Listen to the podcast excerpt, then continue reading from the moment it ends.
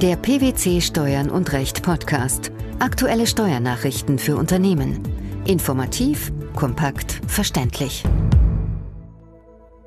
Herzlich willkommen zur 221. Ausgabe unseres Steuern und Recht Podcasts, den PwC Steuernachrichten zum Hören.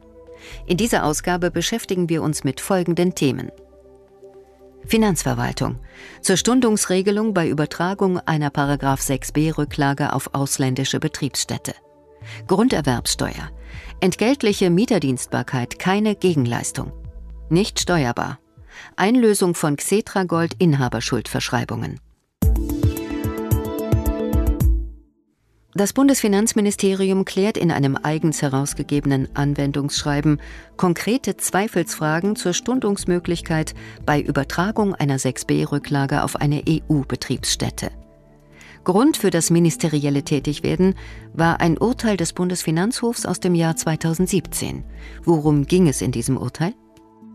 Mit Urteil vom 22. Juni 2017 hatte der Bundesfinanzhof entschieden, dass die gewinnneutrale Übertragung einer 6b Rücklage in eine EU-Betriebsstätte nach den unionsrechtlichen Gegebenheiten nicht möglich ist. Die Rücklage muss gewinnerhöhend aufgelöst werden, die darauf entfallende Steuer kann jedoch über fünf Jahre gestundet werden.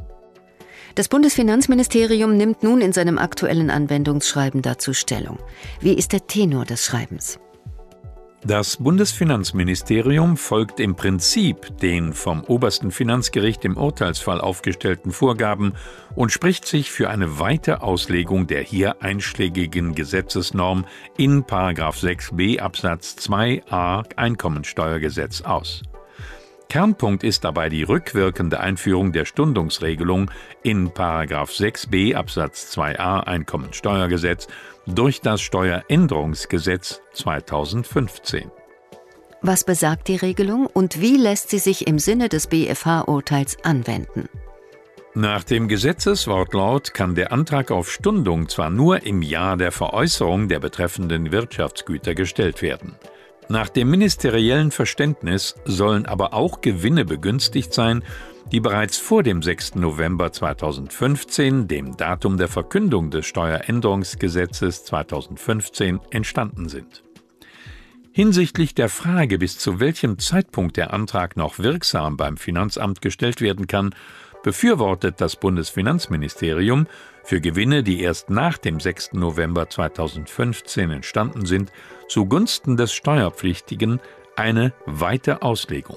Das heißt, der Antrag kann in allen Fällen berücksichtigt werden, in denen die materielle Bestandskraft des betroffenen Steuerbescheids noch nicht eingetreten ist. Der Antrag kann auch im Rahmen einer Betriebsveräußerung gestellt werden. Welche Auswirkungen hat das? Dies hat zur Folge, dass eine bereits gewährte Ratenzahlung nach 6b Absatz 2a Einkommensteuergesetz auch noch für die Zeit weitergeführt werden kann, für die sie ohne Veräußerung des Betriebs zulässig gewesen wäre. Wie sieht es mit der Behandlung von Altfällen aus? In Altfällen ist das Jahr, in dem der Auflösungsbetrag für eine nach 6b Absatz 3 Einkommensteuergesetz gebildete Rücklage zu versteuern ist, als das Jahr der Veräußerung zu werten. Die auf den Auflösungsbetrag entfallende Steuer kann auf Antrag auf fünf gleiche Jahresraten verteilt entrichtet werden. In diesen Altfällen kommt es nach Meinung des Bundesfinanzministeriums auf die Möglichkeit der Bilanzänderung nicht an. Wann spricht man von Altfällen? Sogenannte Altfälle liegen vor, wenn ein begünstigter Veräußerungsgewinn vor dem 6. November 2015 entstanden und zulässigerweise, wie die Verwaltung es formuliert, in eine Rücklage nach 6b Einkommensteuergesetz eingestellt worden ist, die Steuererklärung ebenfalls vor diesem Datum abgegeben worden ist und wenn es Anschaffungs- bzw. Herstellungskosten betrifft, die vor Auflösung der Rücklage angeschafft oder hergestellt worden und einem Betriebsvermögen des Steuerpflichtigen in einem anderen EU-Mitgliedstaat oder des europäischen Wirtschaftsraums zuzuordnen sind. Muss beim Antrag auf Stundung eine Reinvestitionsabsicht dargelegt werden? Die Darlegung einer Reinvestitionsabsicht wird nach 6b Absatz 2a Einkommensteuergesetz nicht gefordert. Somit reicht die objektive Möglichkeit künftiger grenzüberschreitender Aktivitäten aus. Dies entspricht insofern auch der Handhabung bei der Rücklage nach 6b, bei der ebenfalls keine Investitionsabsicht dargelegt werden muss. Der Steuerpflichtige muss nicht zwingend bereits vor Antragstellung auf Stundung eine Betriebsstätte im Ausland unterhalten. Es reicht nach Aussage der Finanzverwaltung aus, wenn eine spätere Reinvestition in das Betriebsvermögen einer EU- oder EWR-Betriebsstätte denkbar und möglich ist. Wichtig ist außerdem noch zu wissen, dass eine partielle oder ausbleibende Reinvestition in eine EU- oder EWR-Betriebsstätte nicht zu einer Aufhebung der gewährten Ratenzahlung führt. Wenn sich ein Grundstückskäufer im Zusammenhang mit dem Grundstückskaufvertrag verpflichtet, dem Mieter gegen angemessenes Entgelt eine beschränkte persönliche Dienstbarkeit zu bestellen, liegt darin keine grunderwerbsteuerpflichtige Gegenleistung für das Grundstück. Zu diesem Ergebnis kommt der Bundesfinanzhof in einem am 14. März veröffentlichten Urteil. Im entsprechenden Streitfall war der Bundesfinanzhof bei der Grunderwerbsteuer mit der Bewertung einer sogenannten Mieterdienstbarkeit befasst. Worum handelt es sich dabei? Eine Mieterdienstbarkeit dient dem Bestandsschutz eines Mietverhältnisses. Gerade bei gewerblichen Mietverhältnissen kann diesem Bestandsschutz eine besondere Bedeutung zukommen, zum Beispiel wenn dem Mieter das Mietobjekt einen für sein Gewerbe bedeutenden Standortvorteil bringt oder wenn der Mieter das Mietobjekt durch aufwendige Mietereinbauten oder sonstige Investitionen speziell für seinen besonderen Bedarf hergerichtet hat. Neben der Vereinbarung einer bis zu 30-jährigen Festmietlaufzeit, durch welche die ordentliche Kündigung ausgeschlossen wird, ist die Mieterdienstbarkeit ein Hilfsmittel, um den Bestand des Mietverhältnisses auch für den Fall des Entstehens bestimmter Sonderkündigungsrechte zu sichern. Wie muss der Mieter hierfür vorgehen? Um den Bestand des Mietverhältnisses bzw. die weitere Nutzungsmöglichkeit zu sichern, kann sich der Mieter eine beschränkt persönliche Dienstbarkeit einräumen lassen, welches ihm ein Nutzungsrecht am Grundstück unabhängig vom Bestand des Mietverhältnisses gewährt. Welches Problem war im Streitfall zu klären? Im Streitfall ging es um die Frage, ob eine solche Grunddienstbarkeit entsprechend einer rechtlich abstrakten Betrachtungsweise als wiederkehrende Last gemäß Bewertungsgesetz beurteilt werden sollte oder ob nicht die konkrete Ausgestaltung im Streitfall zu berücksichtigen war, wonach es sich lediglich um ein Sicherungsrecht für ein anderweitig bestehendes Nutzungsrecht handelte. Laut Bundesfinanzhof führt nur letztere Betrachtungsweise zu einem wirtschaftlich vernünftigen, an den tatsächlichen Gegebenheiten des Streitfalls orientierten Ergebnis. Wie begründen die Richter diese Einschätzung? Bemessungsgrundlage der Grunderwerbsteuer ist die Gegenleistung. Leistungen des Käufers, die nicht den der Grunderwerbsteuer unterliegenden Rechtsvorgang betreffen, insbesondere also für eine andere Leistung aufgewendet werden als für die Verpflichtung, Besitz und Eigentum an dem Grundstück zu verschaffen, scheiden demgegenüber aus der Gegenleistung aus. Dies gilt auch, wenn sich der Grundstückskäufer im Zusammenhang mit dem Grundstückskaufvertrag verpflichtet, dem Mieter eine beschränkte persönliche Dienstbarkeit gegen angemessenes Entgelt zu bestellen.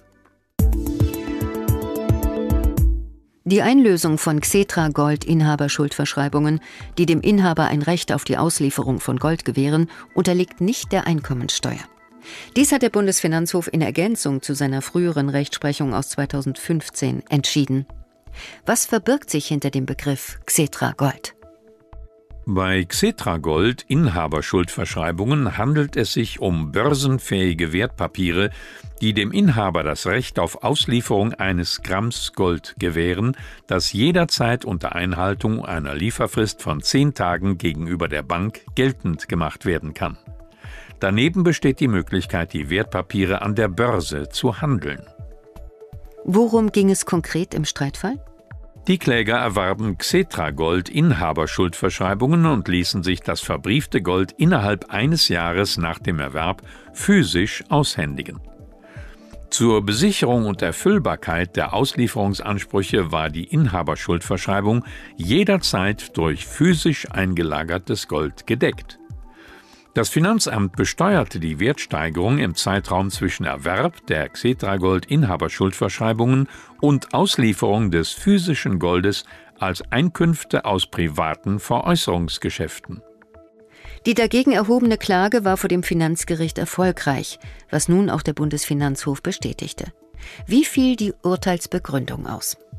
Nach Meinung der obersten Finanzrichter stellen der Kauf der Inhaberschuldverschreibung und die bloße Erfüllung des sich unmittelbar aus diesem obligatorischen Vertrag ergebenden Sachlieferungsanspruchs wirtschaftlich einen einheitlichen Vorgang dar. Wie kommt das?